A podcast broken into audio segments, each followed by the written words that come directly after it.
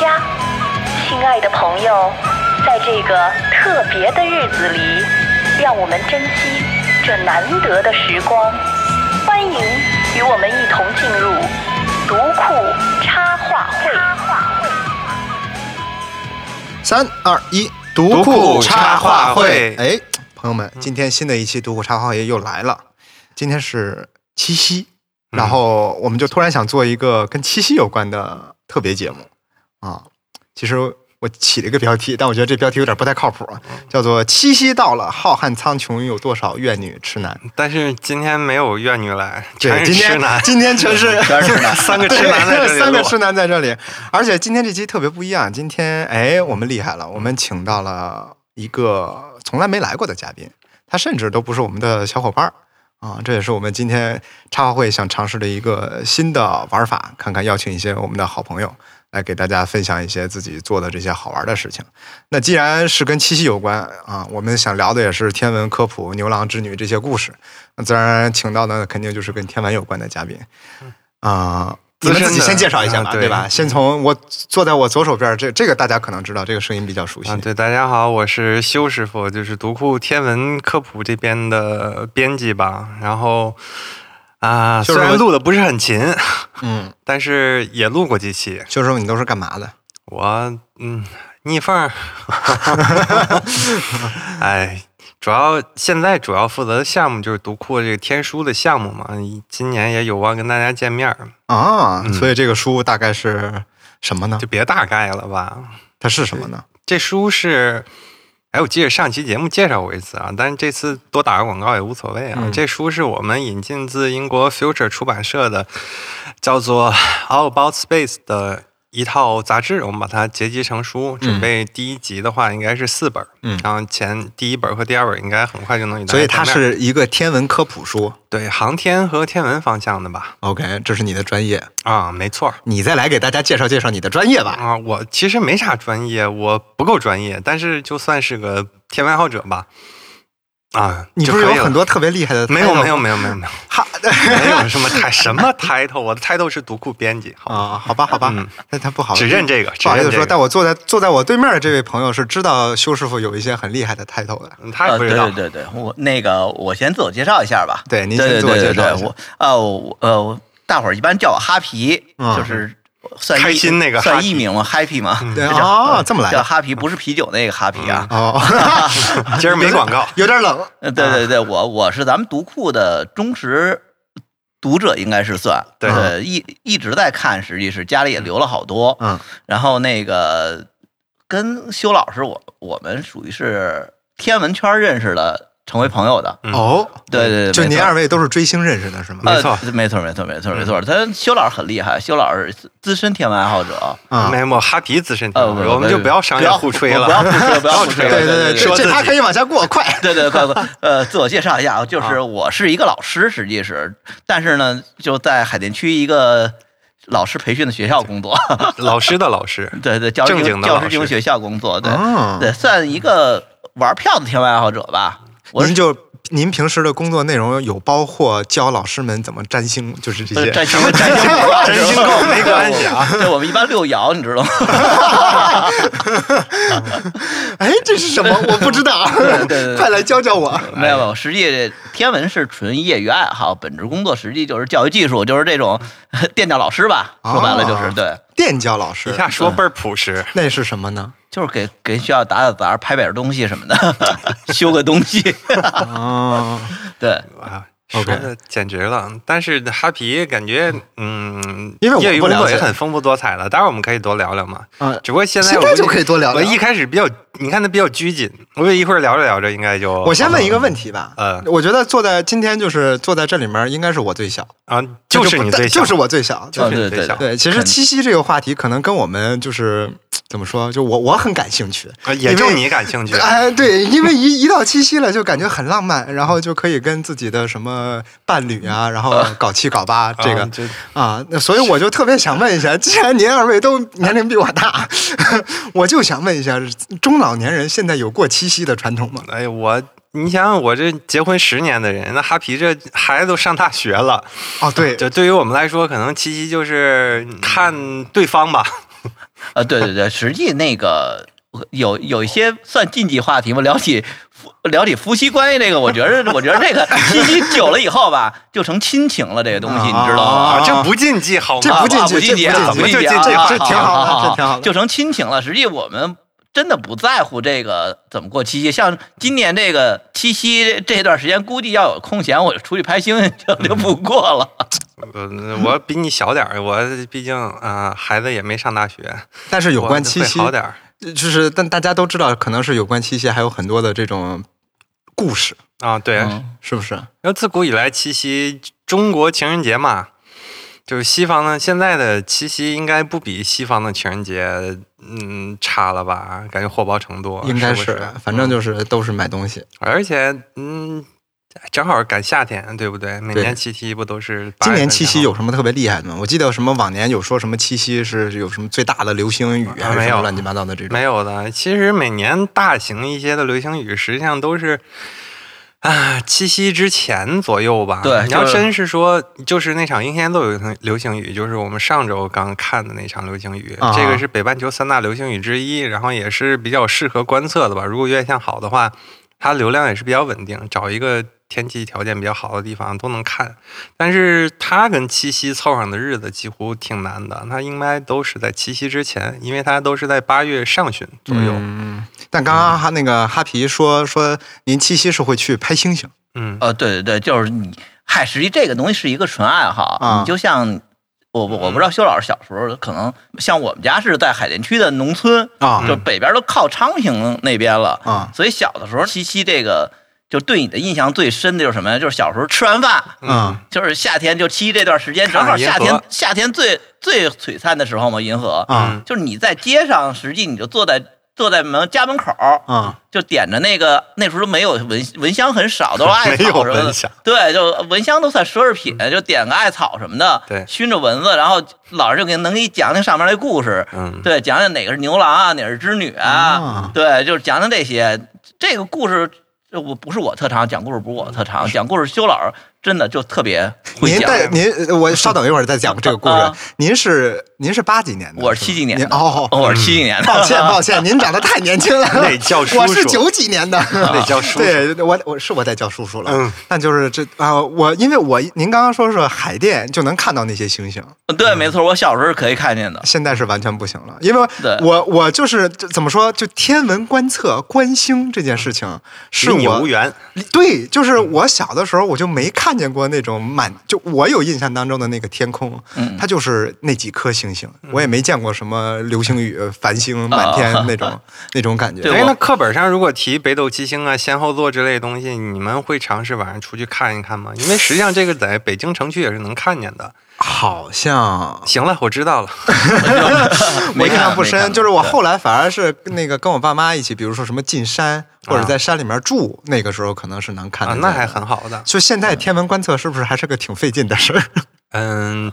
看你的心思了。实际上，你要是在哪怕北京这样的大城市，嗯你往外开一个多小时的车程，嗯，你就能找到比较不错的观测地了，就很简单，真的很简单，开一百多公里出去就行。它观测的原则是不是就得找一特暗的一地儿啊？对还是怎么着？暗越暗越好，光污染越小越好， OK 嗯然后海拔越高越好，然后天气条件越好越好。有点像嘛。我说那个这一一出门就能看见星星的感觉。刚那就是他说他小时候还对啊我对我是山里长大的，我小时候直接就在我们的县城里就可以看那时候。对呀、我印象最深的一次就是英仙英仙座流星雨观测经历，就是我在上高中的时候，那时候我在乡下上一个高中，然后正好是晚上，我看流星雨的话，我就是住在平房嘛，嗯然后门口是院子，我就直接把凳子撤到院子里，然后拿一个枕头出来放在凳子背儿上、椅子背儿上，然后拿一个小薄毯子往身上一盖，旁边当时还是小音箱呢，插 MP 三上，那时然候后啊手边再放着我妈炸的鱼， 哎呀，抬头抬头看流星，你我这太印奢侈象了 最深了。你想想那个时候应该是零两千年前后吧，两千年那个前时后，嗯候二差不多二十年了，二十多年了不。是这你跟我说这个东西，我觉得嗯那你很向刚，往，但是我想象不到。嗯，刚出生， 对我刚出生，对，是的。 嗯那因为我为什么喜欢这个，也是因为小时候观测条件很好。就是我，我刚才问你，就是你在课本上看到这些星座没有有没这有种没有，我们基本上白天学完了，晚上回家的路上可能就看着去找一找，因为确实这些星座，就北斗七星、大勺子，那明北斗显的七不星是能太找明到显的，。对，北斗七星是能我找们就到的。爱去找一找，而且我们的县城里的话，夏天是能看见银河的，虽然没有那么明显吧。嗯所以就像哈皮刚才说的，如果在七夕前后看一看银河，看看牛郎织女，感觉还是挺好的。嗯，呃，娱乐活动没有那么多嘛，看看星星，嗯反正就你也你形成那时候习惯还可以，我那时候才叫没有娱乐活动呢。哦，行行行行行，怎么说？呃，就是嗯吃完饭就没没没得干了，只能上街上跟 人聊天去他了。小时候是八十年代，我刚出生的时候，哦对80年代哦，物质极度贫乏呢，啊对， 哎，你说那是不是因为这个原因，所以就古人他就特别喜欢给天上的这些星星各种各样对，的？晚上的娱乐活动少，只能看星星，只能是看吧？星星了。但但但古天文的话还，还是有点有点那什么的意思，迷信的意思是吧？啊有一讲这些呢东西还是，因为天文实际上在古代，你搞这些的话，基本上就是这其实是我想问的，啊，就是说那只有两个方向，就只有两种文明，他会考虑说去研究这些天上的星星，一个就是。航海文明，一个是农业文明。航海文明，你研究星星是为了导航，嗯因为你船不迷路在大海上。嗯嗯然后农业文明是靠这些星星来指导自己生产。嗯，就哪颗个星星升起来的时候，我可以种地播种了，什么哪颗的时候该收割了。然后，所以在中国古代，你会发现最重要的就是历法，哦嗯它是靠什么制定历法呢？就是靠这些观测经验来制定历法，然后再靠观测经验来验证这个历法是不是对的。哦就嗯比如说这个历法推断的日食和月食是不是准，一般靠这个来判断。明白，嗯，然后西方的话就是靠这个去导航啊，所以你会发现这类那个西方国家和中国的这个，你会觉得可能天文学发展的比较好，然后就主要就是这方面的原因嗯，所以这是这是人类为什么会仰望星空？啊。倒不，这个好现实了，你 你到底是想问那些形而我上都的想，我都想。 啊？你要都想的话，那以你要往那个角度想啊，大家晚上娱乐活动比较少，那出去看看星星吧。嗯啊，看星星的话，你说天上那么多星星，嗯，理论上讲吧，如果我们走到一个观测条件特别好的地方，现在观测条件特别好的地方，搁古代应该也就是一个很普通的地方，晚上关了灯啊，晚上点蜡 还还浪费，晚上出去以后就能看到的天空，像这种情况下，我们肉眼基本上能看见六等以上的星星吧，这样的星星基本上在天空中应该有那么，嗯、四千颗到六千颗左右。六等指的是就是星星的亮度。咱不讲那么专业的东西，我估计大家也不爱听，啊是评判星星亮度的一个标准，星等。就反正就是嗯就是数越小它越大。对，你就就月是亮反正这样的星星，你只能看到四千到六千颗，不是只能就四千到六千，你说能记住了吗？在天上那么闪，而且每天它还在动，嗯就是它是跟着那个呃天空的背景在动。嗯你要记不住的话，怎么方便记忆呢？这古人就会把离得比较近的星星就归到一堆儿一堆儿一堆儿的记，啊，这是几千年前古巴比伦人这么干的。然后后来一堆儿一堆儿也不好记，他们就用连线把这些星星之间虚拟的连线啊连到一起，就形成了星座。然后后来就是古希腊人就把这些星座又赋予了一些。神话方面的含义，给他们编了好多故事，一个成体系的故事，这就是我们现在熟悉的希腊神话。这样就越来越好记了，因为比如说天鹅座、天鹰座，可能形象比较接近，对吧？然后你可能记住这个星座了，就认识这个星星了。你也不至于咱俩出去晚上观星的时候，当然我也不可能跟你单独出去啊。咱俩出去单独观星的时候，你说哎，就那颗星星特亮，你说哪颗呀？还是到你这找你也找不着。但是如果你说哎，天鹅座脑袋位置这颗星星，哎，天津四特别亮，那你就知道了哦。所以牛郎星跟织女星也是这么来的。啊，牛郎星就是天鹰座阿尔法，就是在中国古代称为合谷二。然后那个呃，织女星就是天天琴座的阿尔法，就在中国古称也就是织女星或者织女哦这么来。他们俩是各自各个星座最亮的一颗星星。我其实就是有点好奇，就是为什么这两颗星星会跟牛郎织女搭上关系？因为你要是现在出去看啊，因为七夕肯定也是看牛郎织女的好日子嘛。你现在如果出去的话，这两颗星首先特别亮，一颗是零等星，一颗是接近零等星的一等星。嗯，就是你现在出去在北京城区是能看见的，如果天儿好是真能看见的。那在在哪儿？我怎么找着呢？嗯嗯，基本上天黑以后出去往抬头头就抬头就看能看见，两颗很亮的星星对。它俩的位置啊，实际上就是一个银河左岸，一个银河右岸。你把它想象成两个人隔河相望啊，就很正常。就是银河的两侧两颗最亮的星星，嗯，对就是牛郎但星是跟银河织长了，银河你现在出门的话，银河就是横跨你的头顶，它大约就是这个位置。然后 OK 它们两个在两侧。然后织女星它在天琴座，它旁边还有一四颗小星星，就是构成了一个特别标准的平行四边形。在中国古代里啊，这个就是呃织女的那个织布机，织女嘛。啊，然后西方神话里，因为织女座它位于天琴座，所以这个东西就是那个天琴座，它来自于希腊神话里的那个俄尔甫斯，就是特别有名的，拿着一把竖琴征服了那个赛人海妖，然后又征服了地狱三头犬的那个那个人。啊那四个星星就是他的竖琴。然后天鹰座那个牛郎星是天鹰座，它一左一右在呃同样的位置吧，各有一颗稍微暗点的小星星。在中国古代啊，这两颗小星星就叫合谷一和合谷三，就是牛郎挑那扁担，里面挂着那个儿子和闺女，啊，一对儿女就挑着他俩去追织女嘛。所以就是这个牛郎星跟织女星以及它周边的所有的这些星星，其实都是有传说的。对，没错儿，都编进去了呀，闲的。我我这 我在我在哪儿能看到呢？嗯，抬头就看见了了。我的意思是，这个这些故事我在哪儿能看到呢？哦，那应该那简直是太多了。最有神话早传最说，早这个神话故事，你有考证过吗？它是哎，从这哪我儿还真没考证，因为流传的时间是已经够长了。嗯这个实际是这样，就是我给他补充一点吧。嗯啊这个牛郎星这个呀，当时是就是中国古代的二八星宿里边，它是叫牛宿。对啊对，牛宿里边它这个正好这有这三颗星，这连成就是那个牛郎挑嗯那俩孩俩孩子，嗯正好是三颗星在一块儿。啊哈对，所以它牛宿嘛，就后来就说牛郎牛郎织女，啊就牛郎那个故事和神话故事结合，就牛郎星嘛，就是不是挑俩孩子，嗯都实是际牛，古代天区，咱们古星图的那个，我不太熟这个东西啊。嗯后边可能有更熟的老师嗯讲这古代星图、星古代星空这个，因为二十八星宿基本囊括了天上地下什么皇宫啊，什么这种你能想到的日常生活的差不多方方面面吧。嗯对，咱们最简单的就有一个有一个。可能说起有点俗啊，就是嗯二月二龙抬龙抬头，头龙抬头对的时候，那个龙龙角下来，实际咱们通常说就是你，这是咱们知道二月二龙抬头，这龙那俩犄角，那个是角宿是吧？角宿一角和宿大 角，咱们冬天时候看到那个猎户座的下边，嗯实际在过去的话，按中国古星图来讲的话，它是后边底下有厕所，还有厕所里的大便，嗯对， 对吧侧对粪，这都是星官名。都是星官名。对你不要认为是的有车有宫殿有厕所还有大便，哎，等会儿，所以二十八星宿指的是它是个什么东西啊？是这样的啊，就是中国古代的这个星官体系啊，分为三元、四象、二十八宿。三元就是紫微垣、太微垣和天士垣。哎然，后这是不是涉基本及上到算命？不涉 及，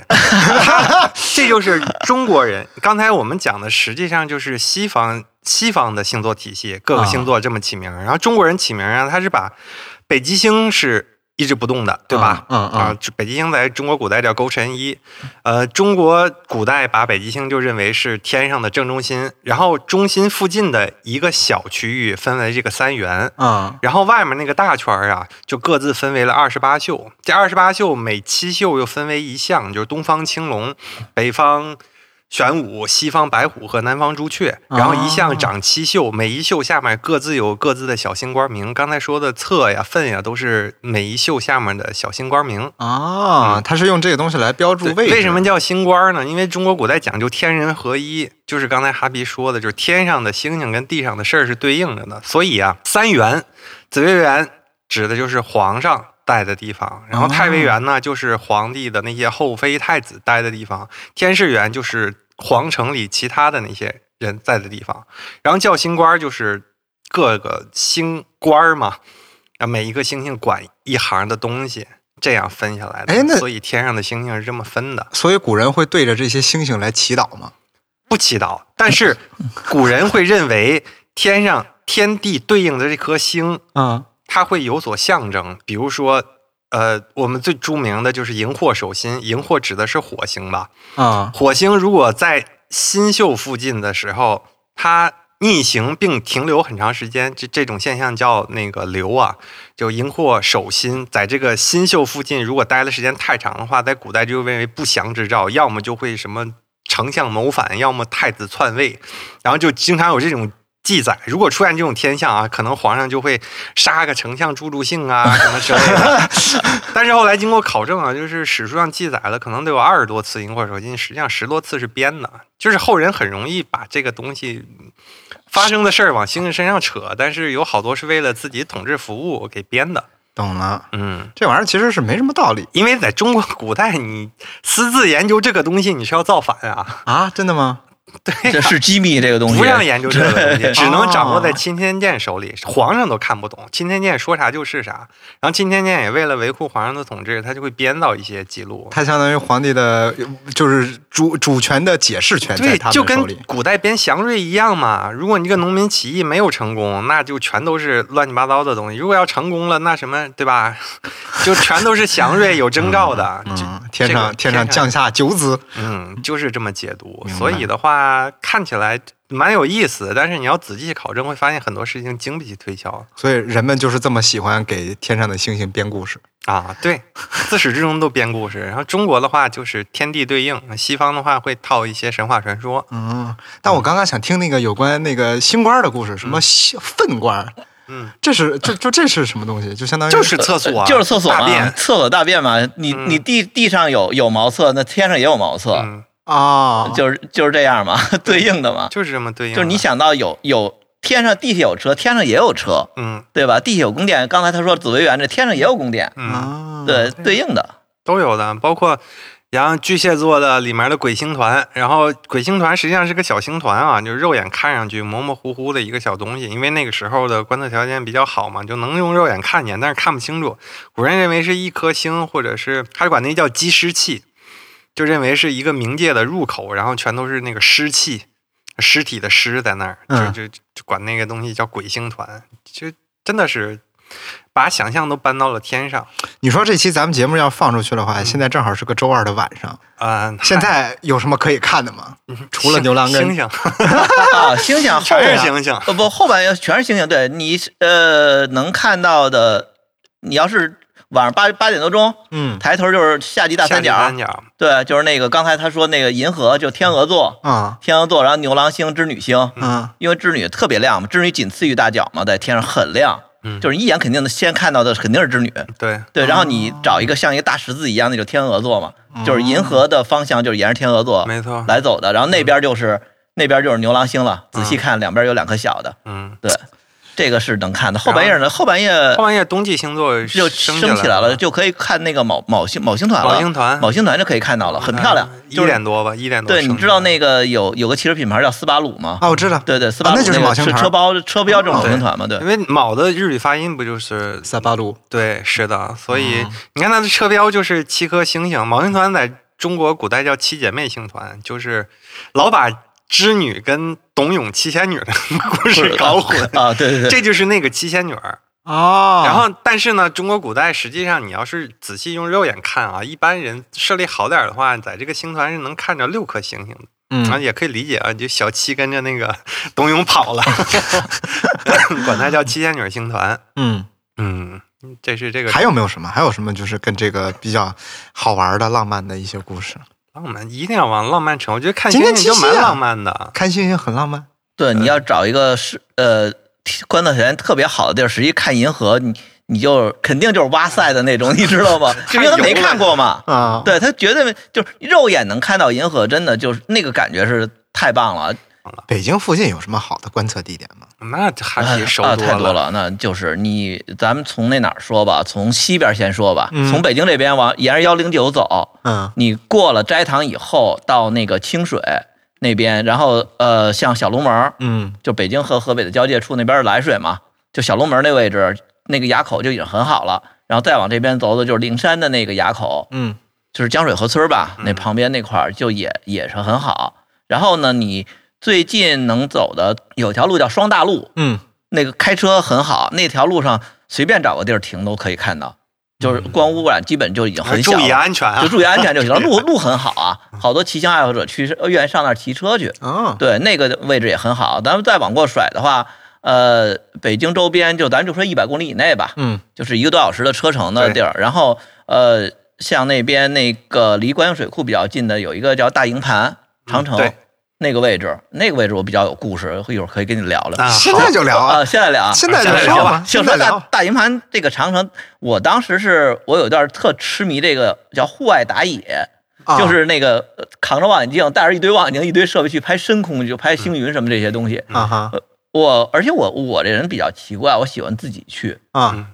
那个深， 他不奇怪，深空老者都这样，自己玩儿我我不对是深空指的是就是拿望远镜拍一些深空天体，就是我们肉眼看不见的一些天体啊。但是他你们能需要拍的，他们需要的时间特别长，就一张照片动辄曝光几分钟，然后他需要好几十张照片叠到叠在一一起，起甚至还得拼接。可能一张照片，你看到一张照片，他们实际上拍了得有五六个小时。对，有都有很多了正几常十个小时，对有多一了段几十个小时，他们就是抱个望远镜出去，然后自己一晚上回来，出了一张 片儿，但是那个东西你是肉眼看不见啊的，看不，见的，就是你只你只有通过相机长时间曝光，非常长时间的曝对，光。而且可哦能相机还得需要改过，或者用专门的那个冷冷冻的那个天文的冷冻 CCD CCD CCD 或者 C 模式啊来做这个东西，它对把那个温度降到零下三十度左右，然后哎再，这是拍为什么呢？呃，温度越低，那个呈现效率越高，所以一般你会发现去大型望远镜，就天文台一块望远镜旁边可能都有那种液氮罐子，来冷却的，对，是的，给镜片降温，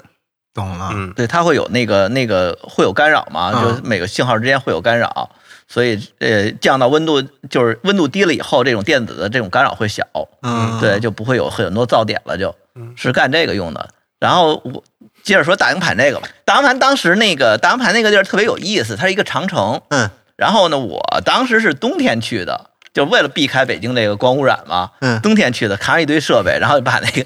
那个，因为去过几次了嘛，也熟了，然后就把那个那个三脚架什么的，大三脚架什么的，望远镜都架好，设备都调好，开始就开始拍。你想那个地儿，观景水库的呃南南侧，然后是山上嘛，在山坳里，我就听那个底下稀稀疏疏那种声音，啊，然后我就赶快上车了，啊我碰过野猪，害在怕 野猪，野猪，野猪，是野猪，啊对，小野猪不是很大，但是对对，还是挺害怕的。是，但是对野猪都特凶，呃，不，也不是，也不有是可爱的野猪。我有一次去那 个， 啊不，这得说那哪儿了，得说这个妙峰山了。妙峰山，我当时是去拍星野的，啊嗯妙峰山也是下雨以后完了，我插一句啊，星野摄影指的就是我可能拿一个相机就不借助望远镜，然后拍一个广角的照片，就拍一个大堆地景一大堆跟天上的星星这样结合起来一大堆。嗯，然后深空是拍一个特定目标，我们肉眼看不见的，嗯哎这是嗯天文摄影的两个主要流派，体那个星野摄影和和深摄空影摄摄影，影，但深空它，你那你你其实是因为你肉眼看不见，所以你是得有拿必须用望远镜拍深你空。我的意思是你得用定位的一些什么东西吧？呃，你要是熟很熟悉的话，实际上是能够找到的。哦对，你会肯定，但是深空你肯定要用到赤道仪，对，啊，对你得长时间跟踪，因为我们地球的自转导致这个星空它它是是旋转的，嗯，所以你要跟踪，让望远镜跟自转的速度保持一致，去跟着它。就太过技术的，我们就今天就不说了。对，反正对，反正你就记住，深空可能需要的时间比较长，而星野的话，可能一张照片爆个二三十秒就可以了，这个是可以接受的时间，所以不用赤道仪也没有问题。嗯，嗯，对，但是你要想看银河，想拍到银河，就用星野就对了。对用只能用用星深空是没用的。对 对，这个行了，哈皮可以继续了。哦，继 续啊，就是那个妙峰山离北京很近，就是开车的话一会儿就到嘛，嗯就门头沟那那边嘛。我我我是拍星野，雨后的时候有一个晴天儿，嗯，。我去我去我上的山，然后开车，然后那时候也没有人，嗯，因为下完雨嘛，没啥人那山里，然后我也碰到野猪了，三只特别可爱的小野 猪嗯，这么招野猪，呃，这真的，这我两次看到野猪这个嗯是就是在京郊啊看到的，实际京郊野猪挺多的。啊，对，这是俩地儿，就是你要是呃，那就多补充一个妙峰山吧。嗯妙峰山那个有叫禅涧路，嗯，禅涧路那个位置的话，就往现代路已经修得很好了，从从那个建沟到这个上尾店儿这个位置。中间那段实际拍星也是很好的，路也很漂亮，嗯然后也适合露个营啊，跟那儿拍，对，也没有什么光污染，也很小，嗯就朝西边拍，光污染很小，嗯就适合特别适合我们这个夏末嗯去拍，您您追星已经追多少年了？这是呃，哎呦，有有十几年，有正经正经有有十几年，对，哎，你怎么看向了我？我哪知道呃我？我我我我我在我在考虑你你当时当时啊咱我俩什么时候认识的？咱俩对，算一下时间，认识对。快十年吧，快十对，年。我又有十有十多年了。实际当时是我哎又扯远了， 没事儿没事儿，接着我扯，接着对，扯追。星那个当时是特别逗，就是我我之前是我先去的德钦，嗯那个云南德钦，嗯然后看特别漂亮。那是您第一次对星星有这么多的嗯哦，不是，是从小以从后小就第一次觉得那个我很久很久没看到这么漂亮的星空了。啊？然后我就当时还是一个松下的一个小小机器，我就搁到那飞来寺那个墙上，然后拍了一个经幡和那个星空一体的那个，哦那是我等于是算我第一张的正经的星野照片儿。哦嗯后来有一次就是跟天文馆的活动嘛，嗯实际是陪我儿子去的，哦啊，有天文馆的活动，他们他们的活动，然后那个呃正好天文馆的一个老师就是小虎，啊小虎，然后小虎当时还在还在国台那时候拍了一张那个、有一张长焦的一张人和银河的合影，嗯我我想那我就太太牛了，然后他教会我怎么叠银河了，啊！ 一个银河的一个银拱了，嗯嗯那个是我第一张银拱，嗯后来我就完完全全就对开始玩这个东西了，嗯是这样，对对对，热衷观星这件事情，嗯，是因为就就还就是觉得好看，还是就是觉得好看。就是觉得好看就是觉得好看，就这个东西，你老就我我总觉得这个看天空、看这个夜空啊嗯是神秘的，你知道吗？嗯你总在想是不是有什么东西在里边儿那种感觉。啊对，的确就是能让你人安静下来。说实话，嗯，就是你你自己坐在那儿，你真能安静下来。您这十几年观星在这个历程当中，您觉得就会有什么样的一种比较深刻的感受呢？或者说是就甭管是从收获到的一些，甭管是从精神上也啊，哎好精神上还是这样，就是前两天我就是我和一个朋友聊天儿啊，因为他们家孩子也上小学嘛，嗯他说培养个什么爱好呢？我说你这样，他说我说你培养一定要培养他一个爱好，然后这个爱好呢能陪他一辈子。嗯他他就想，他说啊，那以后爱好能成工作。我说爱好一定不能当成工作，嗯爱好实实际是你的生活的一个最好的一个调剂品。嗯就当你心情特别不好的时候，然后你你你因为每个人可能都会有 emo 这个时候，对是吧？对吧？然后这个低落的时候，然后你把你的爱好拿出来以后，可以当你一个最好的一个调剂品，能让你的心情最快的恢复成一个正常的一个状态。嗯是这样，就我有一次，呃，就是有一年心情特别不好，嗯我也不知道无缘无无故的一个不好，嗯我就从北京开车带着望远镜去阿尔代 浩特，然后北京嗯连呃连续多少天阴雨？那次是我那天我还在跟他们讲这个经历，在阿尔代浩嗯特，我说我从北京早上五点多出发，我想着阿尔代浩特会是晴天，看那时候还没有这么多观测那个云图软件呢，嗯嗯嗯就显示那边可能会是晴天，我就开车就扎到阿尔代浩特了。嗯当然，二连浩特以后，二连浩特也是不是满天云嘛，但是也是一朵朵的云。嗯然后又我又从二连浩特又开回来，嗯中间呢加了两回 油，然后十二点多又回到北京。但是虽然什么都没拍，但是出去了一圈儿，呃出还这挺一高圈兴回来以后，你的心情立刻就变了。嗯就是呃这个。把它当成无论你音乐也好，或者你读书也好，反正你有一个自己的爱好， 嗯成为你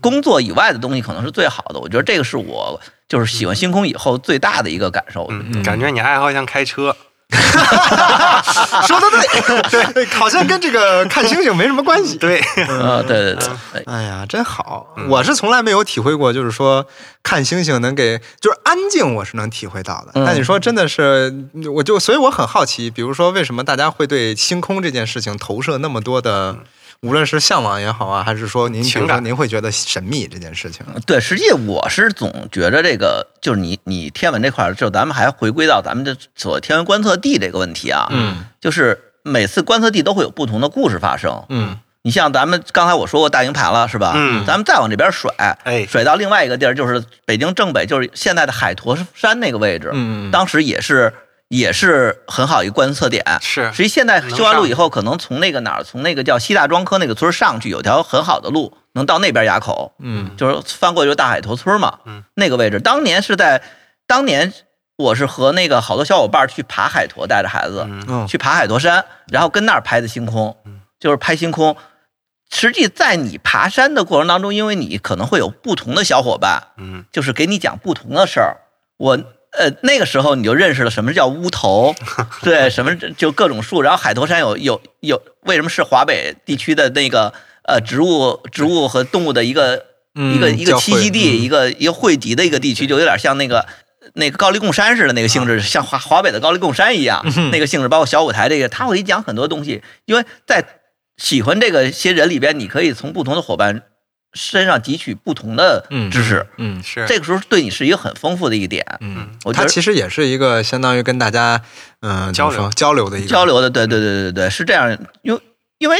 人有爱好，这个人他他对生活，我觉得会会很热爱。哎，我就突然想到，说到这么多地儿，假如说我是一个第一次想要去关心，嗯、我应该做些什么呢？我应该怎么办呢？我觉得你最好找靠谱的人带，因为你要自己做准备的话，我觉得如果初学者来说，可能看再多，可能都有准备不到位的地方。如果要是一个可能熟悉一点的爱好者，他如果从头到尾整个流程过下去的话，你可能跟着走，记忆会更深一点。嗯，然后你要准备的东西有很多，就是也有，就是你身边有人跟你讲这个地方怎么怎么样你，不用讲这个地方怎么怎么样，我就简单举例。你如果今天晚上出去看星，你知道你要穿啥衣服吗？哦，不知道，你这不就得了，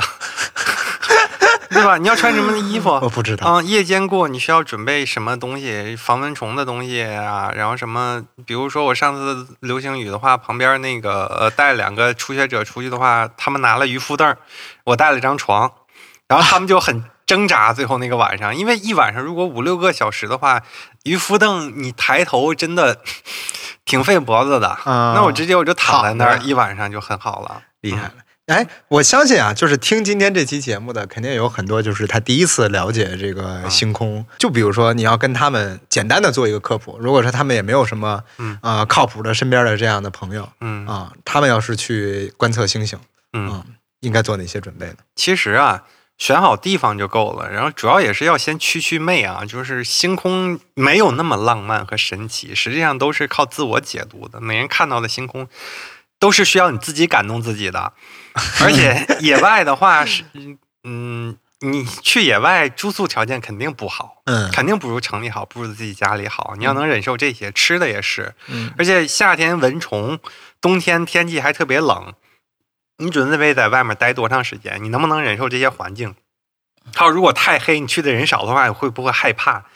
你要做好足够的心理建设以后，你再去做这些东西，而不要兴冲冲的去，然后到那儿以后一晚上就把你的所有热情全浇灭。如果你要想坚持这一行走下去的话，首先在去之前你要做好足够的心理建设。嗯，嗯，这是第一步。这是第一步。然后的话，实际上就是挑一个合适的观测地，就像刚才哈皮介绍了那么多的观测地，嗯他刚才介绍的甚至都是开车一个多小时之内能到的地方，北京周边，嗯就已经有这么多了。找好地方以后，你就要看那个地方的，比如住宿。嗯你不可能真的在野外待一晚上吧？嗯，扎帐篷，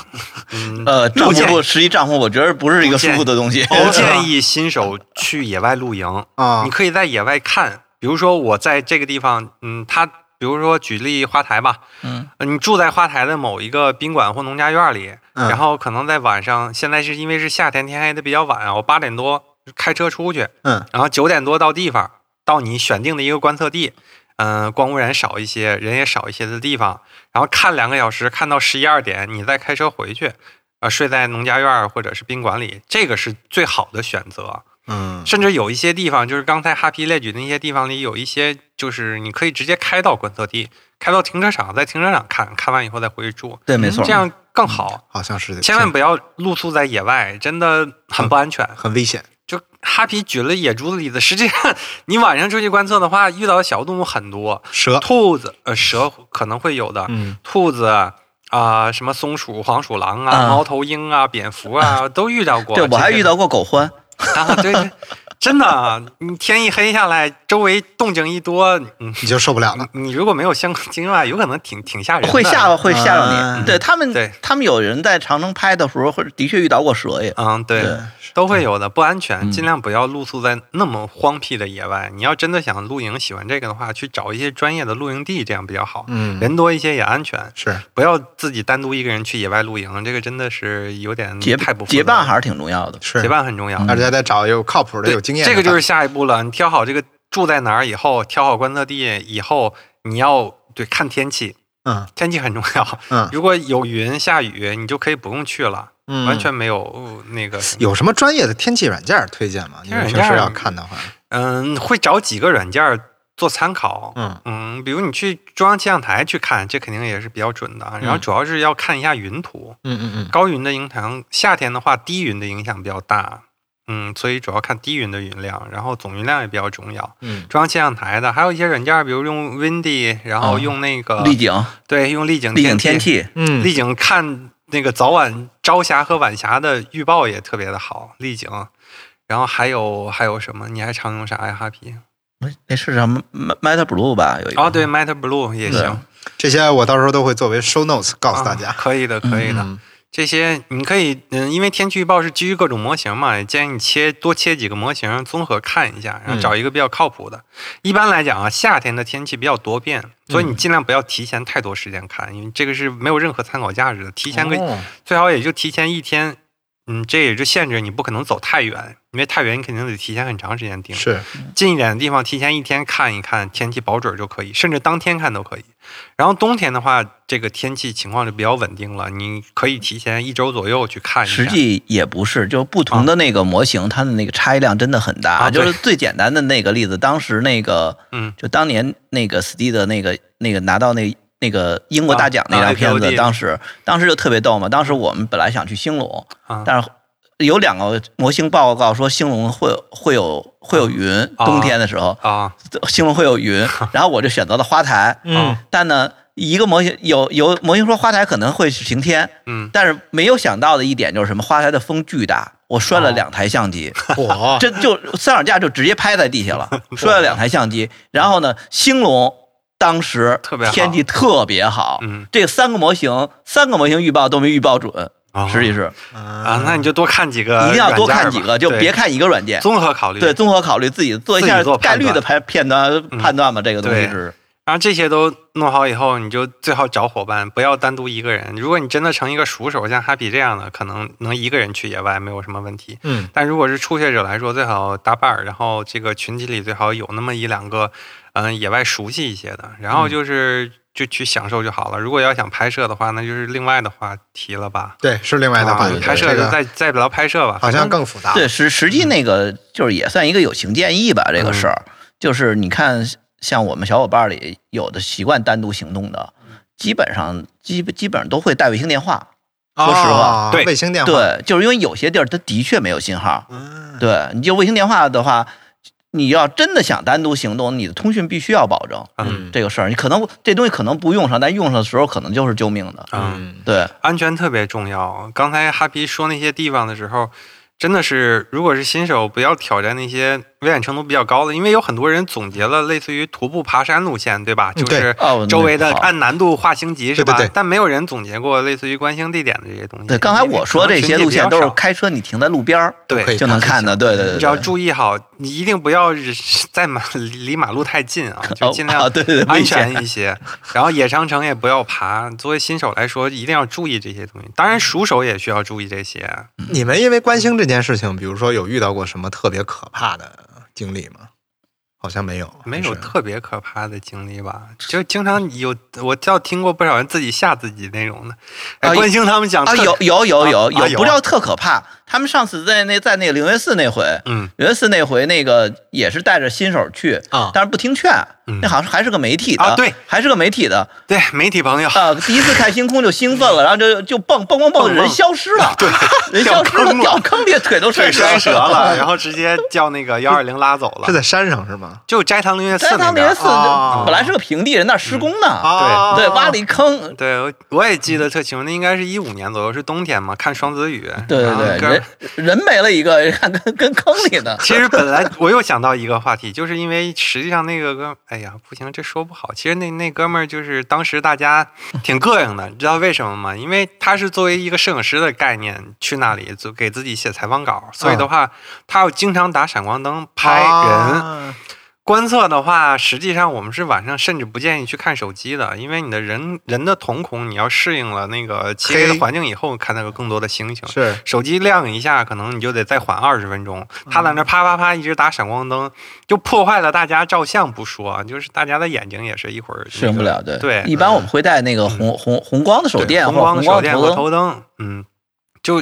这点也很重要啊。如果你是个新手，一定要注意你的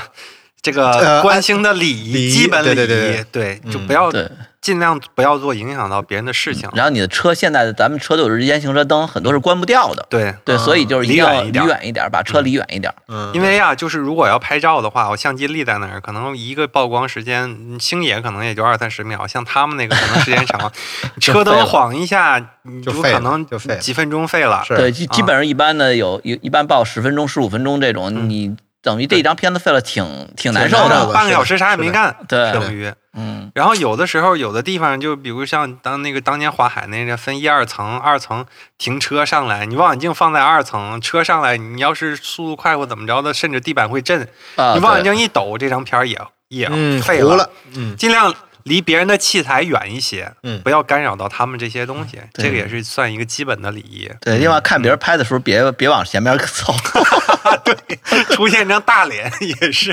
很影响的。嗯其他的倒没有什么，我觉得一般的爱好者也是在那种环境下，大家也是比较愿意交流，因为除了看星星以外，也没有别的事情可做呀。 对，聊天还是挺愿意聊的，嗯聊大天伙儿挺好的对，然后那个可以准备一个那个观星的软件。啊，对就啊类似于星图那种软件，嗯然后它有夜景模式，就切成夜景模式以后就不那么亮了。它是红光，红光的对对，红光的黑底儿，然后红色的那个，有点像那个摄影暗房嗯，对类，似的那呃，种。对，有点像狙击手用的那啊个夜视仪那种。是的，嗯，是的，我我听下来，这个爱好其实还挺费时间的，也挺费精力的。嗯就有没有人问过你们说说搞这个东西有什么用？搞这玩意儿干嘛？ 没有这东西就是没用，就是 爱好。这东西就是没用。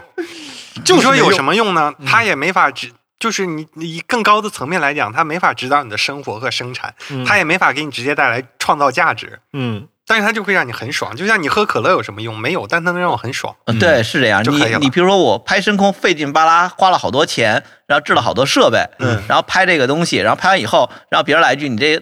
你这有什么用啊？没没有什么用，就是好看。”但哈勃比你拍的更好看。对呀、呃啊，永远有比你更好的 对，气死了！啊！我觉得这东西可能还是真的需要一些敏感度，嗯他才能感受得到。而而且你真的不要抱有太强的一种功利的心思去考虑这种爱好这个东西。真的，你要是扯了太多东西进去的话，可能嗯，爱好一旦不纯粹，这个爱好有可能就会让你痛苦。是嗯，爱好的就是花钱让我自己爽，啊，嗯对，就是跟你花买钱书跟你开买书一样，啊是对吧？说的对哎啊嗯买书我们这一个样时候在适时的打一个广告，嗯读库即将出版一系列的天书，嗯，是的嗯，对就是今年讲这下个半年，如果里大面家哎感兴里趣，面会不会有讲怎么观测星空？有啊有啊，有的，包括那个啊，我忘了是第一本和第二本，就刚才讲新手需要注意的这些事项的。啊嗯，，是的，这些都有基本的一些指导，嗯，我觉得还是有一定的价值的。然后里面还会有一些前沿的科技报道，嗯，嗯，感兴趣的都可以看一看。说到这儿，我其实又突然想到了另外一个问题，嗯比如说你们在观星的过程当中也好啊，或者说在学习这个有关天文的这些知识也好啊，有没有遇到过或者见过什么特别荒谬的一嗯些说法，或者一 些啊荒谬的，他那天天，嗯，我不是我们见，就天天网上都往你脸眼里蹦， 没错，没错，没错。是太多 了。实际你你作为一个天文爱好者，可能你你就不太信那个啊所谓星座星学星盘啊，啊这个东西是的 对，对聊聊这个吧？我觉得我们可以先聊聊占卜，连连什么六爻。最近还上了《封神》，对不对？你说那个硅谷占卜，然后又跟天上的星啊，星、这个跟我们倒没有什么大关没系没没没没大关系，没啊大是关系。吧？我以为这个你们也知道呢。但你说星盘这个东西，你看，你说，哎，不是，你两千年前把你们如果要都送时光机穿越回去，你们是不是能给被烧帝王死啊不是，你们是不是能给帝王将相辅佐一下？这个不能，不能，因为我不们能不配，不能干这 个。你不是今天见的人，你干了这个，那就是抄家的罪啊！如果你是那个有官职的人呢？有关之人也不敢瞎说呀，假的 也是被砍头的。啊，对，这这个还是一个那你什要么为统治者服务的，嗯，嗯，对吧？我们就瞎说，自己私自我解们得读得得是那个皇上爱说什么爱 听什么我说什么，对对说什么要不要不然人就没了。啊！对 你哪怕懂也不能懂， 你就得顺着他往下 说。那咱们聊聊吧，聊聊星座跟星盘。我我们不懂啊， 谁懂那个呀？呃，先说说吧，说星座这事儿，你说大家为什么会先说星座怎么找吧？就是说常见的这些星座，全星座实际上建议大家去看一看星图吧，嗯嗯，看星图。如果说纸质的星图，我一直有一个疑问，啊就是这些星座，它其实我感觉那个线怎么连，它也不像是他说的那个东西，啊，对，它也不像个羊，它也不对像个那没错个没错星座这个东西啊，就是古人基于想象，他就这么想的。他胜在什么呢？他是活得比你早。啊你要是现在回去，你说这个东西叫话筒座，它就是话筒座。我说这个东西是屎做的，它就对，是屎做。是的，没错，对你像它的连线最简单，白羊座就啊就就是一条线，啊就是一条一个钩儿， 一个钩儿啊对就没了。半只羊角，你也就这么理解。然后金牛座也就是半头牛，也就是牛角比较明显，这还算比较明显的。像巨蟹座，这是一个人字儿，你怎么看出是螃蟹呢？你说有没有什么关于这些星座的好玩的故事？那星座的好玩故事，实际上建建议大家看看希希腊神话希腊希腊神神话话还是希腊挺神话好的。基本上都是在希腊神话里。因为啊，希腊神话比较成体系，而且实际上它的讲述风格是接近于我们现在阅读习惯的。啊哈，嗯，然后就是包括我们现在文化传统什么之类的，也是能够接受的。中国呀，就是更多的把它用作一种工具，它没有嗯那种成体系的神话故事在里面。嗯嗯然后再像你比如再早一点的文明，埃及之类的，可能离我们就会稍微远一些。嗯嗯，而且希关键希腊神话书多呀，是嗯，希腊神话书多，除了名字拗拗口一点是啊吧？？对，名字拗口一点儿，但是都还蛮有意思的。嗯嗯，实际每怎么个每个文明都有自己的一个这星星座的一个对呀体系嗯，都不一样，不太一样。每个地区都有自己的解读，就包括现在我们现在天上看的常用的这个呃西方的星座体系，也是国际通用的，也是一个八十八星座体系。呃在最早的时候，星座挺多的，一开始比较少啊，就是托勒密把他能看到的星呃四十八个星座，嗯他规定了出来，就是基于希腊神话里面的。嗯然后这个，因为托勒密它的局限性在哪儿啊？它位于跟我们现在的纬度差不多吧，就北纬的应该是四十度左右，它更南一点，星座是看不见的。嗯后来等到大航海时代的时候。当时大家不是往南去开，发现了很多自己没看过的星座嘛？那些嗯航海家就开始给一些星座起名儿，但是就比较乱啊。这个航海家可能给这几颗行星起了一个名儿，发现那个航海家给这几个行星其中的几颗又劈出起了名儿，然后那个时候就非常的乱，天上可能有一百多个星座，就是乱七八糟的，特别难管的话，嗯、国际天文学联合会当时刚成立的时候，应该是一九二四年还是二零年左右吧，他就嗯过了一个提案，把这些星座。画好了，整个天上这个天球上的星座一共有八十八个，就是沿用到我们现在的八十八星座体系。嗯嗯，然后中国的星官儿那就太多了，然后其他大类的就是三元四象二十八宿，嗯，跟你们聊星座是不是特没劲？就是都会被大家嗯挺没劲的， 就靠自我解读。你要真的是愿意去野外去，真的根据自己的那个星座去看的话，嗯也可以。这个真的是很个人的东西，跟看书一样。嗯嗯，看星星跟看书一样，对你没看错你自己的想象力就像和那个《解狮读子王》那个电影里，那个那个老老国王对辛巴说的似的，嗯就是你抬头看那个天上每每每颗每颗星星都是一个君王在看着你、啊 那种感觉。嗯，对，还说说人死去了之后就会化作天上的一颗星星，这些都是美好的愿望。我觉得这都很浪漫。因为它太神秘了嘛，离着咱们太远了嗯。你要是真的是愿意怀抱着美好去看星星，当然是很好的事情了。是嗯，哎呀，但是也是接着祛魅吧。 如果你要是没有任何经验的话，头一次到野外有可能会失望。在你们的视角里面，你们觉得就比如说这些有关星星的创作啊什么的，就比如什么又是外星人，又是 ET，、啊或，者说对流星许个愿、这种，嗯你们怎么理解呢？就在一个科普人的视角眼中，倒也很正常嘛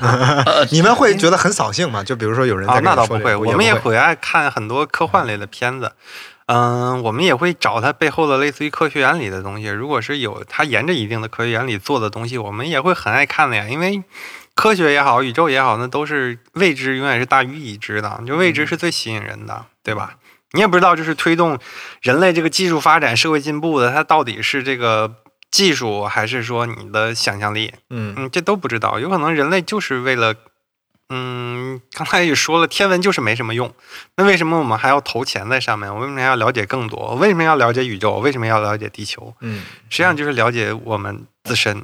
对，还让是人类能够延续下去。对，我觉得还是未知的东西对人的吸引力比较大吧。实际你要说这个东西和你的那个命运什么联系，实际咱细想，就刚才咱们刚开始说的这个《牛郎织女星》，织女嗯星离咱们二七，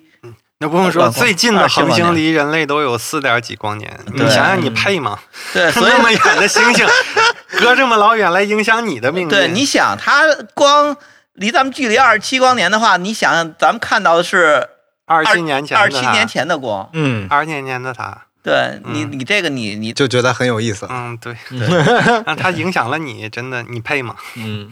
对，是你说欣赏就好了，我觉得，我还是比较赞同这个。实际咱们只是银河系嗯，第三悬臂上的一个这碳基生物，呃 就是边缘很边缘的一个东西。对，嗯，我们刚刚聊天还聊到另外一个话嗯题，就是说说，你说是不是人都是闲的，就一定要把这个，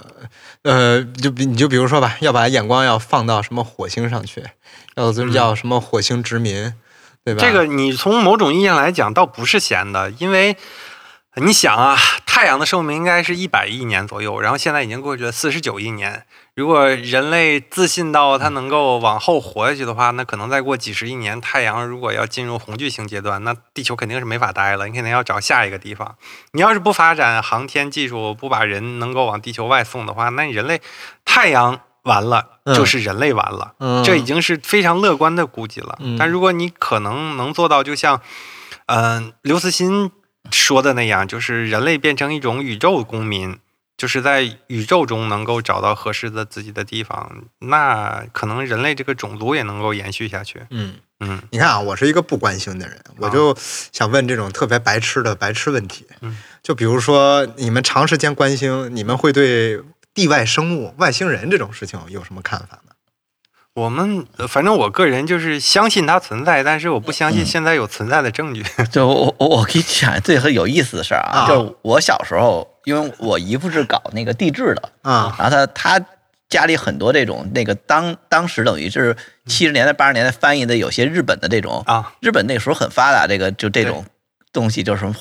外星人相关的这些 有是有一度很发达这个东西嗯，就是。什么呼哪哪哪能就是哪哪能怎么尝试呼唤外星 人啊，能叫到 UFO 啊？方法那时候小小学的时候傻了吧唧，看完这个书以后，然后 去试然后晚上到野地里 自己去试去，你知道吗？这个每人都有都有一段这这这种很幼稚的经历，我跟你说，是嗯很对中，但二。是我觉得外星人这东西肯定会有。嗯你想，银河系太大了，嗯对，太大了，大到我们现在等于连太阳系还没搞明白，是它没 只错。嗯对这肯定会有有有相关的智慧生物存在。嗯，这个肯定是会是有的，但是在哪儿可能离我们真的很远，就像《三体》里说的这似的，是吧？嗯对，嗯这个东西关心这件事情会让我们意识到自己的渺小吗？会啊。会啊，你如果面对星空的话，你就会想象宇宙有多大，自己有多小。嗯嗯，就是一粒尘埃，连尘埃可能都不是。对，这还只是你用肉眼看到的星星只有那么几千颗的前提下呢。嗯你看到那黑黑的地方，实际上藏着千万亿计、千亿计的星星亮点儿。你想到这个的话，你可能会觉得人类真的是太小了，嗯太小了。嗯，嗯，会让自己变得谦卑。呃，看人 吧。啊，你嗯会，你可能你自己就会自己会觉得自己哎渺小，以后你就会自己特别悲哀，然后嗯从此以后就抑郁了，然后靠吃药过活。嗯哎，不至于，不至于，这是看我觉看得应星该星不至于还是挺好的，哪怕你 你当做去野外度个假也行，嗯，没有什么问题我。还想问问哈老师，还有没有什么特别好玩的故事？您在这嗯个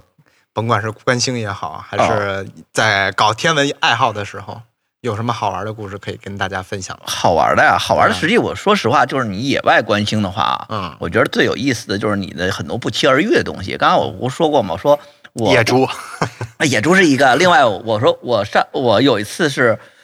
我和中央二小的朱老师，我们俩人，然后去那个东指湖，就那个呃呃那个京东算比较呃比较高的山了，就玻璃台村在上面，嗯就平谷嘛。东指湖，然后上面是一大停车场，特别适合观星，但有点视野有点窄。嗯下我们当时拍完银河下山的时候，然后碰一只狗獾嘛，啊，就是那玩意儿特别有意思，就你你开得特别慢，然后他在你旁边，他就跟特别胆子就是胆子小、特别懦弱那种感觉似的，害羞似的，嗯就蹭着边 儿走，蹭就扭着屁股蹭着边儿走，然后可好玩了。嗯然后有另外有一次我们去那个哪儿，也是一个可以观星的地儿啊嗯，但是就不太好走。嗯，就是在那个刘村昌明刘村上边有个地儿叫河子涧，嗯叫何子健，在那个村子那儿，半夜我我和我小伙伴回来，碰很碰见了一个华北地区很少见的动物，嗯就是兔迅。哦，对，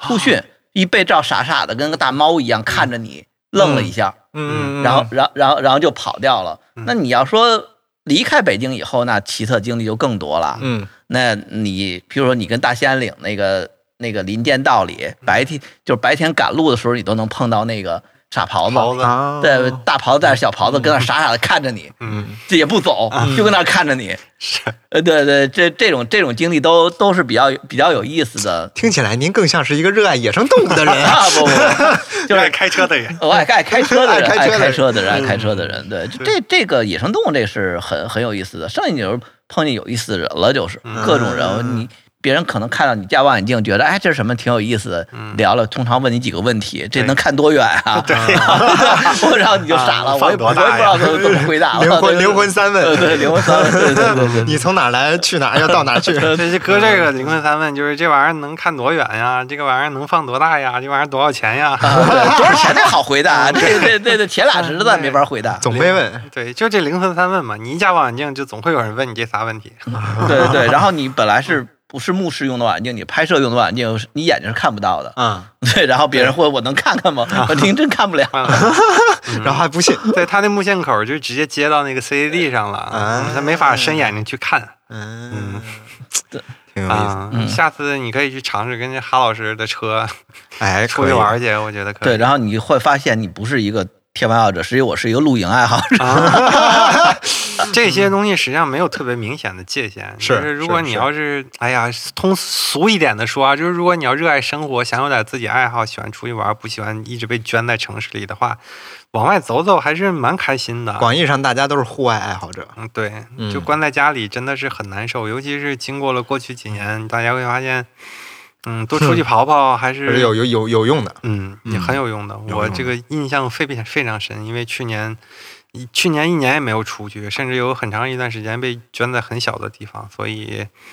嗯，心里感觉都影响到身体了，就感觉会出现幻觉。嗯去年有一段时间，我就感觉世界在转，就是晕。啊，但是我不恶心，我也不想吐，我就可能都站不稳了。这个世界就是在逆时针的旋转，我的眼前的世界。然后过一会儿闭上眼睛，可能就好了，就是时不时的出现这种情况。嗯后来我就能出能能能自由活动了，以后我就发现这种情况消失了。啊，啊、 实际去野外，实际还是挺好的。如果说能走得更远，和小伙伴一起，嗯 就是在安全的情况下啊对我觉得还是还是还是比较有意思的。嗯就是你你总你总想去发现一个你没去过的地儿，想在那儿拍一点东西。嗯就譬如每年的这个三大流星雨吧，对，三大流星雨，实际我拍流星雨最好的实际你要有地景有流星，嗯，然后后叠加，你要找一个好的地景，嗯你就会满处的去找地儿吧。嗯你像最近的这次，我们去那个就四王旗，就乌兰察布四王旗那个、那大嗯红那山个，航天经常提对到的脑四子王旗，叫对，叫脑脑木更山，嗯，那个地儿就就国家地理也报道过，就是就是那个红色的山嘛，嗯嗯嗯红色的山嘛，它是我们先去。到那儿以后，先找这个拍摄地，怎么找呢？先上山上，山上的大平地也没有什么嗯太好的地儿嘛。嗯然后又下来，下来以后怎么办呢？说找一好地儿吧。那像小伙伴就无人机就放出去，放个无人机看看哪嗯儿比较合适，然后开车能到的地儿找一个地儿。然后有时候也比较阴损一点，就是先抢个机位什么的，省得别人来把我们机位占 了。 然后别人过来问说你们干嘛？说我们放放烟火。 然后别人不来了，别人就走了，你知道吗？啊还有战术，你们这个得嗯有战术，你知道吗？这样就你总不希望自己拍的东西跟别人重样，是没错是对，所以跟有点撞山一样，对，有点阴损，但是哎，不阴森，也不阴损，但人之常情 不，因为有有的时候也会那个跟不认识人说，你就在我旁边拍吧，也没问题，嗯就是这样，嗯对，就是看心情，实属看心情懂，啊。还有就是你有自信，他拍的没你 好。哎哎，。对对对，对对我也是一摄影师，啊所以这个心态我是能理解的。嗯就是对你，你特别不希望说你的你在跟别人做同样的事情，是吧？比你如说。允许你可以别人可以抄袭我，啊但是我对不能抄袭别人。对，一般我们比如说要看到一棵树，是不是草原一棵树，这棵树不不一样，是不是我拍以后要给它砍掉？是不是？我拍完了给他砍 掉。嗯，这不行， 我们不能鼓励这种这行为。这 不能干，这这事儿不能干。对对对对嗯你要鼓励大家发现不一样的角度，不一样的是风景，对，是不要故意故意破但坏很。但很多不一样的风景真的需要你去找，然后去跋山涉水。嗯你像那年我和小伙伴去那个，就是去巴丹吉林沙漠，嗯中间有个地儿叫叫庙子海，嗯它旁边就是个庙，但是它在巴丹吉林沙漠里边。一般是很难到的，嗯，你对要么就徒步，要么就越野车，真的得有向导带着才能开进去。嗯就完完全全那个地儿就是像一个与世隔绝一样的地儿，嗯就过去像那个逃荒都逃到那里边去，啊就别人找不到找嘛，不着了就嗯没人进得去嘛。嗯，对，它像那种地儿，但里边会有个庙啊，有嗯个清朝建的庙，还是重点文保。那个时候就跟那儿拍个流星雨，就因为没没人能到当对当天，我想流星雨当天就我们就我们两个人，就好哪像怕不是当天，也很少人会去那种地方。对，没人看那沙儿漠拍，里就面的就没有那么多摄影师，没人去那儿，为什么？太难到了。嗯，而且还不知道啊。实际上这个地方也并不出名，也呃不出名，出名还是可以，很多人知道，但的确是很难到那个东西。而且在沙漠里迷路很可怕的对对对对，啊！你晚上去尝试这种也不建议，是，不要拿性命开玩笑。为了一对，张没照错，片没错，。没错，就是我们当时是充足准备，是带着向导进的。嗯，嗯，对，有有一向导车，有一我们不呃单车绝对不不进很难，实际是、嗯，对是那个地儿，嗯，这其实是一种非常强烈的成就感，就是就我嗯在这儿拍到了，没错 儿。啊不过实际也没啥看照片吧。啊呃看照对，片就是吧呃这实际你要说这经历，就就最最还有个经历，实际也可以讲讲，就嗯、那年那年我们去甘肃拍流星雨，嗯实际本来是想想那个什么，想那个去内蒙拍的，嗯但内蒙呢，当时下阴天下雨了，突然嗯我，所以我们就我们这一家就打就打张机票嘛，嗯头天晚上打张机票，第二天就准备飞敦煌了，嗯飞敦煌和小伙伴会合去，呃，没直达票贵嘛，当然图省钱嘛嗯转机，转机。嗯，半夜两点，航空公司啪来一条短信：“您这飞机延误。呃”那你沿一程后面都对啊，就费三张机票嘛，到兰州又打了张机票， 呃就是兰州我们那飞机降落的时候看着那架飞机起飞的，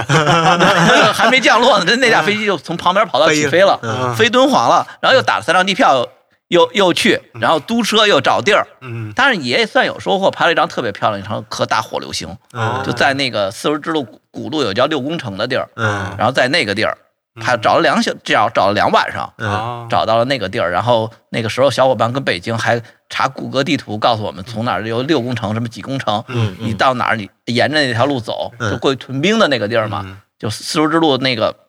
河西走廊屯兵的地儿，嗯那个西汉的古城嗯在旁边架好机器，嗯躺在地下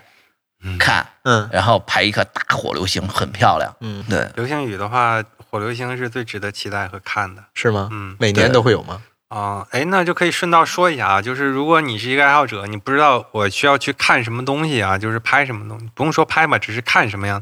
什么样的天象值得你出动呢？首先就是，嗯，日月食吧。嗯日月食实际上，嗯，提前看一下预报的话，还是挺容易知道的。如果说月食，只要你这天黑就都可以看见，这个在城市里也就都没有问题，戴着眼睛看就行了。像日食这样，实际上比较难得，虽然它发生的次数是是比月食多的，但是因为它每次都有一个日食带，日食带过了你才能看见，日食带其他的地方你就只能看见还是一个大太阳。如果要日食带过了你所在的地方，嗯你也建议你去看一下，因为还是比较难得的日月食这种天象。那我然后补充再嗯一句，先补充一句，哦预呃做做一个预预告推啊送嘛，就是三五年。哦，对，啊北35京年北京京会有日日全食，二对2035年嗯2035大家年记着点儿，对十几年后去。十几年 后啊，十几年后没多远，没多远，一十块儿几年后见。嗯，十几年后见，二零三五年这个现在就可以开始筹备了。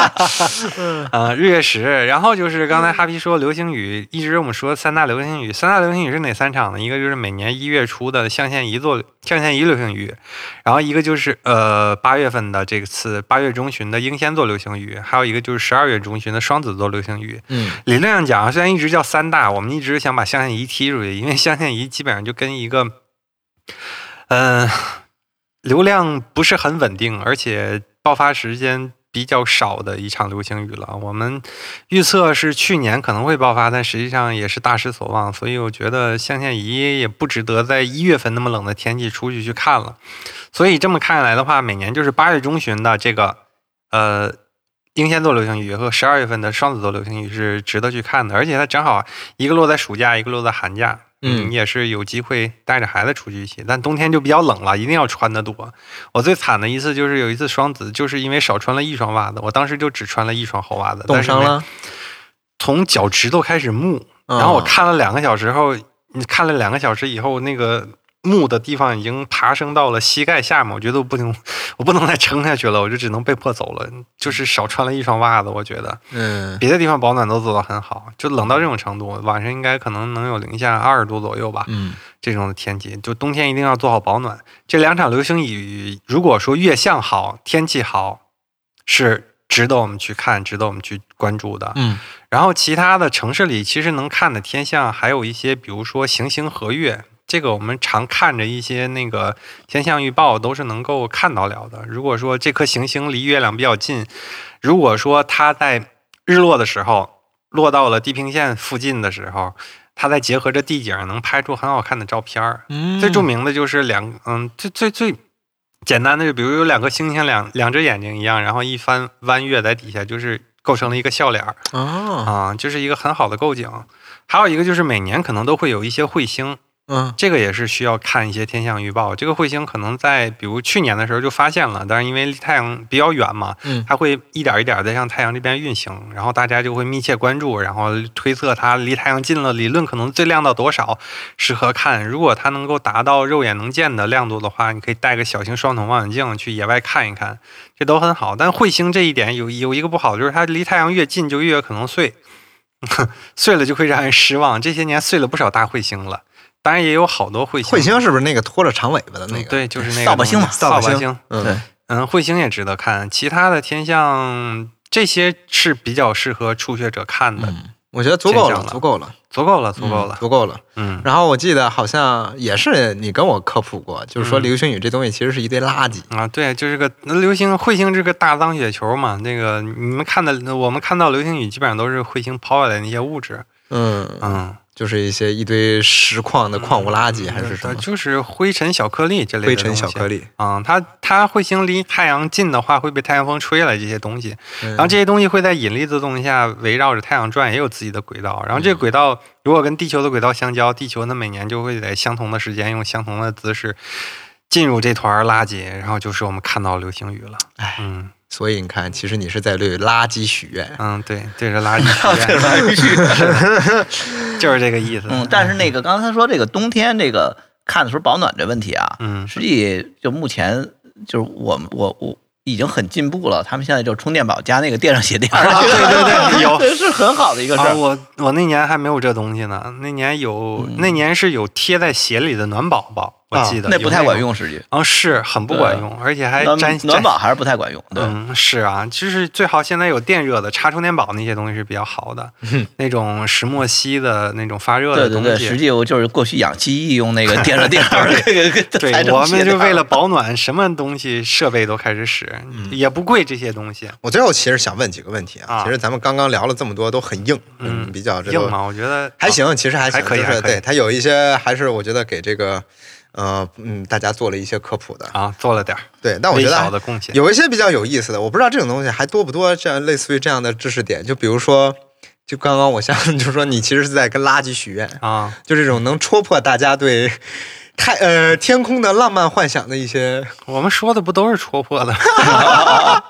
没有什么，就你要是真的从科学的角度讲啊，实际上，那地球就是宇宙的一份子啊。就是我们看到这些东西，你要是多关注一些天文学，还挺祛魅的。就是我们为什么要研究天文学，就是为了能够在其他地方能够给地球找到一个出路嘛。就是看到其他恒星。我们就能想象太阳可能未来会什么样，然后我们研究地系外行星，就是考虑地球可能将来会怎么样，我们能不能搬过去？你要从这个角度想，还是蛮现实和功利的。你刚才说火星殖民也是，都是这种，嗯嗯，所以这个东西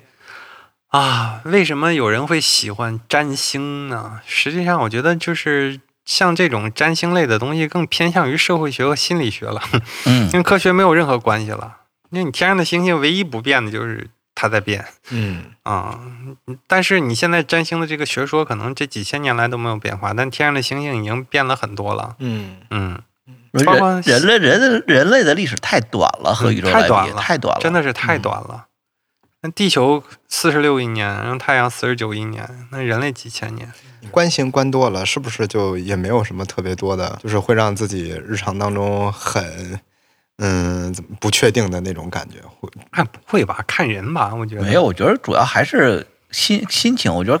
你嗯出去静一静，心情还是挺好的。嗯嗯我刚才我们俩聊天的时候，没嗯录之前聊天的时候就说过，我这次去我一朋友就说说你别说话，你听多安静。 嗯，哎，那个安静跟城市的安静不一样。它是它不是纯净，它周围的鸟叫、虫鸣，对对对对，哦风声对都会这个有都是会你有。你录音你会知道白噪声，白声噪对对嗯对，让你很安静，嗯对，对，让你心情能静下来。嗯，很非常舒服这我自己虽然不关心，但我特别喜欢看大海，啊哎，一样嘛就是海浪的波涛。对对啊你晚上的时候尤其对是你 野外得一样点那篝火，你就不说话，你就听那个篝火那个声儿也是一样的。对，是的，观星的话，真的，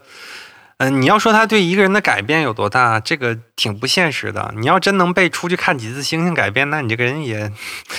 也太容易改变了。对，呀、嗯， 嗯，但是它真的就像哈皮说的，会让你调节你的心情，让你会更开心，能够看完以后能更好的投入到其他事情上去。我觉得这是它最大的意义了。嗯，嗯，这还挺好的。大家鼓励尝试，嗯做好准备以后尝试。我觉得今天已经说了很多准备了。对，哈皮呢提供地点都提供了十多 个，对呀、嗯你就放 show note 里吧，它有很多的。哈皮很低调，但是一个非常好的声控摄影师的。哎，我还想说，可以打个广告，啊，那 那可以给自己的作品打一广告啊，那倒你没给有。哈皮打广告，哈皮哈皮在前两个月开了一个小酒馆儿，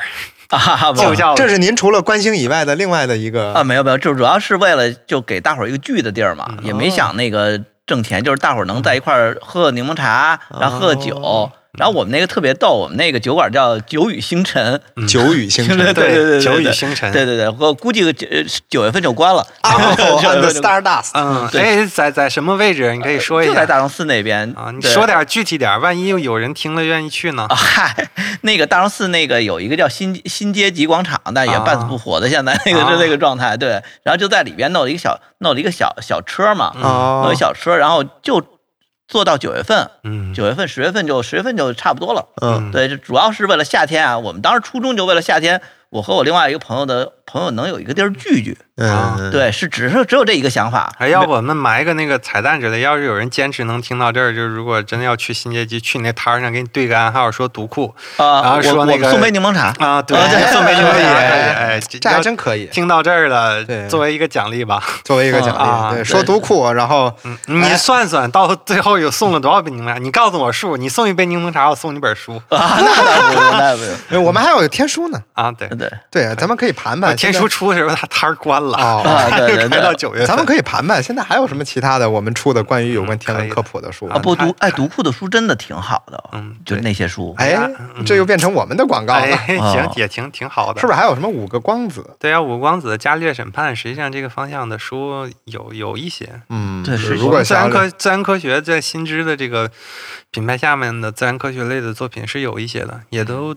反正作为我来说，我觉得选题还蛮有意思的，挺爱看的。嗯，嗯，反但正可能稍微硬核一点。对，而且喜欢读书的人可能就比较关注那个印的质量。刚才我也翻了翻，印质量真的很好了，已经现嗯在。对是嗯这不反正不，咱不是一个硬广的广告，啊对对也不是为了推哦书。不不不，这对这个是实话实说，这个是东西，这个东西对是嗯这也我们老粉儿了，哎，真好。嗯我们今天来主要就是为了录这么样的一期七夕特别节嗯目， 聊的聊聊远聊了几分钟七夕。 哎，没给没了大解家过主要就现在变成了一个观星指南了。哎，不过你说七夕开玩笑一般七夕七月初七都是上弦月的时候，上弦月的话应该就是嗯中午十二点左右月升，晚上十二点左右月落。嗯，你要观星的话，我们其实挺讨厌月光的干扰的，月光也是一个挺大的光污染源的。哦然后你上弦月的时候，实际上你前半夜的观测时间基本上就在跟月光做斗争，嗯所以赏赏月吧，看看星星可能就比较少了。前半夜赏月，后半夜观星。，对啊，月、嗯月明星稀啊，因为月光越亮的话，妈哎呀，星那星古越人少。古人能撑到那么长时间啊？就他晚上不睡觉。这我说的是上弦月，其他的月相的时候，月升月亮每天比头一天晚升五十分钟左右呢。你不是说每天都是月亮陪着你的？哦，嗯。懂了。嗯，找其他月相看不行，嗯，还有没有什么跟七夕有关的天象？ 太硬了，绕了。七夕没天象七夕没天象。啊，七对夕有啥天七象？夕七夕没啥，就是就是银河在头顶，实际是对。嗯，对但现在银河也在头顶，对，你说 这谁也从从从从上个月银河就在头顶了，啊，对，哎，本来想说这期节目能是一个比较浪漫的节目，嗯听完了发现其实都是戳破你从呃所有的浪漫三个幻想。男人坐在这里开始，你就给三个男的在一块儿，你肯定浪漫不起来，你就啊硬对核了，就开啊始。哎呀，这好歹哈皮介绍了一些嗯有价值的信息呢，而且而且主要是其实是希望大家能对未知的事情多出来的一些怎么说好奇心吧。嗯嗯，让大家，我觉得这事儿其实挺难的，因为就好比说前一阵子我在看咱们另外出的一套书，就就那个《动物志》，嗯啊，因为我是觉得就现在，尤其是现在，对，我不知道，呃因为你们比我岁数长嘛，嗯所以你们可能能感受到，就是说原来小的时候可能有那些黑，就是天空也好啊，嗯或者自然环境也好，我就是觉得现在真的就是你说自然也好，动物也好，什么天天空天象也好，其实离我们都很远。嗯因为它就不是生活当中常见的，好像一出来就说钢筋水泥，对啊，然后你说这东西有多美呢，多好呢？真的要给它传递一种什么，就大自然多么精妙，然后我们人类多么渺小，其实还挺难的啊。如果除除非真的是他自己说尝试去走到外面去，去感受这个事情。你真的缺一个走出去的勇气和动力，嗯对，实际你要感受渺小，在城市里肯定感受不到。我觉得还是得去去野外，就是我扎一下蒙古，到一下沙漠，或者嗯说去个新疆，到个西藏，可能那个时候在人不多的时候，你能感觉到自己那渺小。对，嗯，哎呀，但是挺好的吧？作为一个天文爱好者来说，我们觉得星空对我们还是吸引力挺大的。虽然经常有人会说，你出去看的星星，这次跟上一次有什么区别？没有什么区别。嗯但是我这一次的心情跟上一次心情可能不大一样。嗯，嗯，其实是一种治愈。对，没错，对很治愈的。哎呀，真好，很多人建说着议大说着家有机会多体验体验，说着说着就想出去了。去呗。嗯，是，嗯，说着说着就想出去了。所以你们那个刚才我说那个那个口袋书那那就那个小本那系列，真的是是挺适合带到野外的。但是那没法读啊，你晚上看那个、呃你等观星的时候，等天黑的过程中可以对啊， 你你知道要要出去到野外，你可能要等很长时间、嗯到那儿。是你的去，比如说你拍个星星，你架好设备，你得你要等一半天儿，可能嗯天才能黑。那这半天儿你干嘛？嗯嗯，对还有吧一？种可能就是这片云可能过半天才过去，尤其对于他们拍深空的人来说，他们特别愿意赌，嗯 赌一下这个云后半夜没了。啊，嗯嗯，一待就是是一的宿。嗯，所以就挺佩服哈皮这样的深空拍的比较多的人爱好者的，因为我是没有尝试，我就顶多蹭蹭他们望远镜。行，反正咱们今天就聊到这儿。嗯我觉得最后的最后，不如说一句七夕祝愿吧。就是如果没有七夕祝愿，嗯、可以说一个有关科普的呃天文的科普或者辟嗯那谣更没都可以劲。了，那更太没劲了没劲对对对你还不如住院一下，那虽就然我说也不知道七夕祝住院啥。嗯有情人终成眷属是吗？嗯，可以，嗯哦有情人终成眷属。祝大家，哎，都能找到走出去的动力吧。嗯嗯，嗯，希望能在野外碰见大家。到时好候的对暗号读库，我给不了柠檬茶，但是我你可以给啊他科普知识。我也给你句漂亮话倒是。 可以的，嗯好的，那我们这期就这样，好的 OK，那就拜拜拜拜拜谢谢大家。谢谢大家。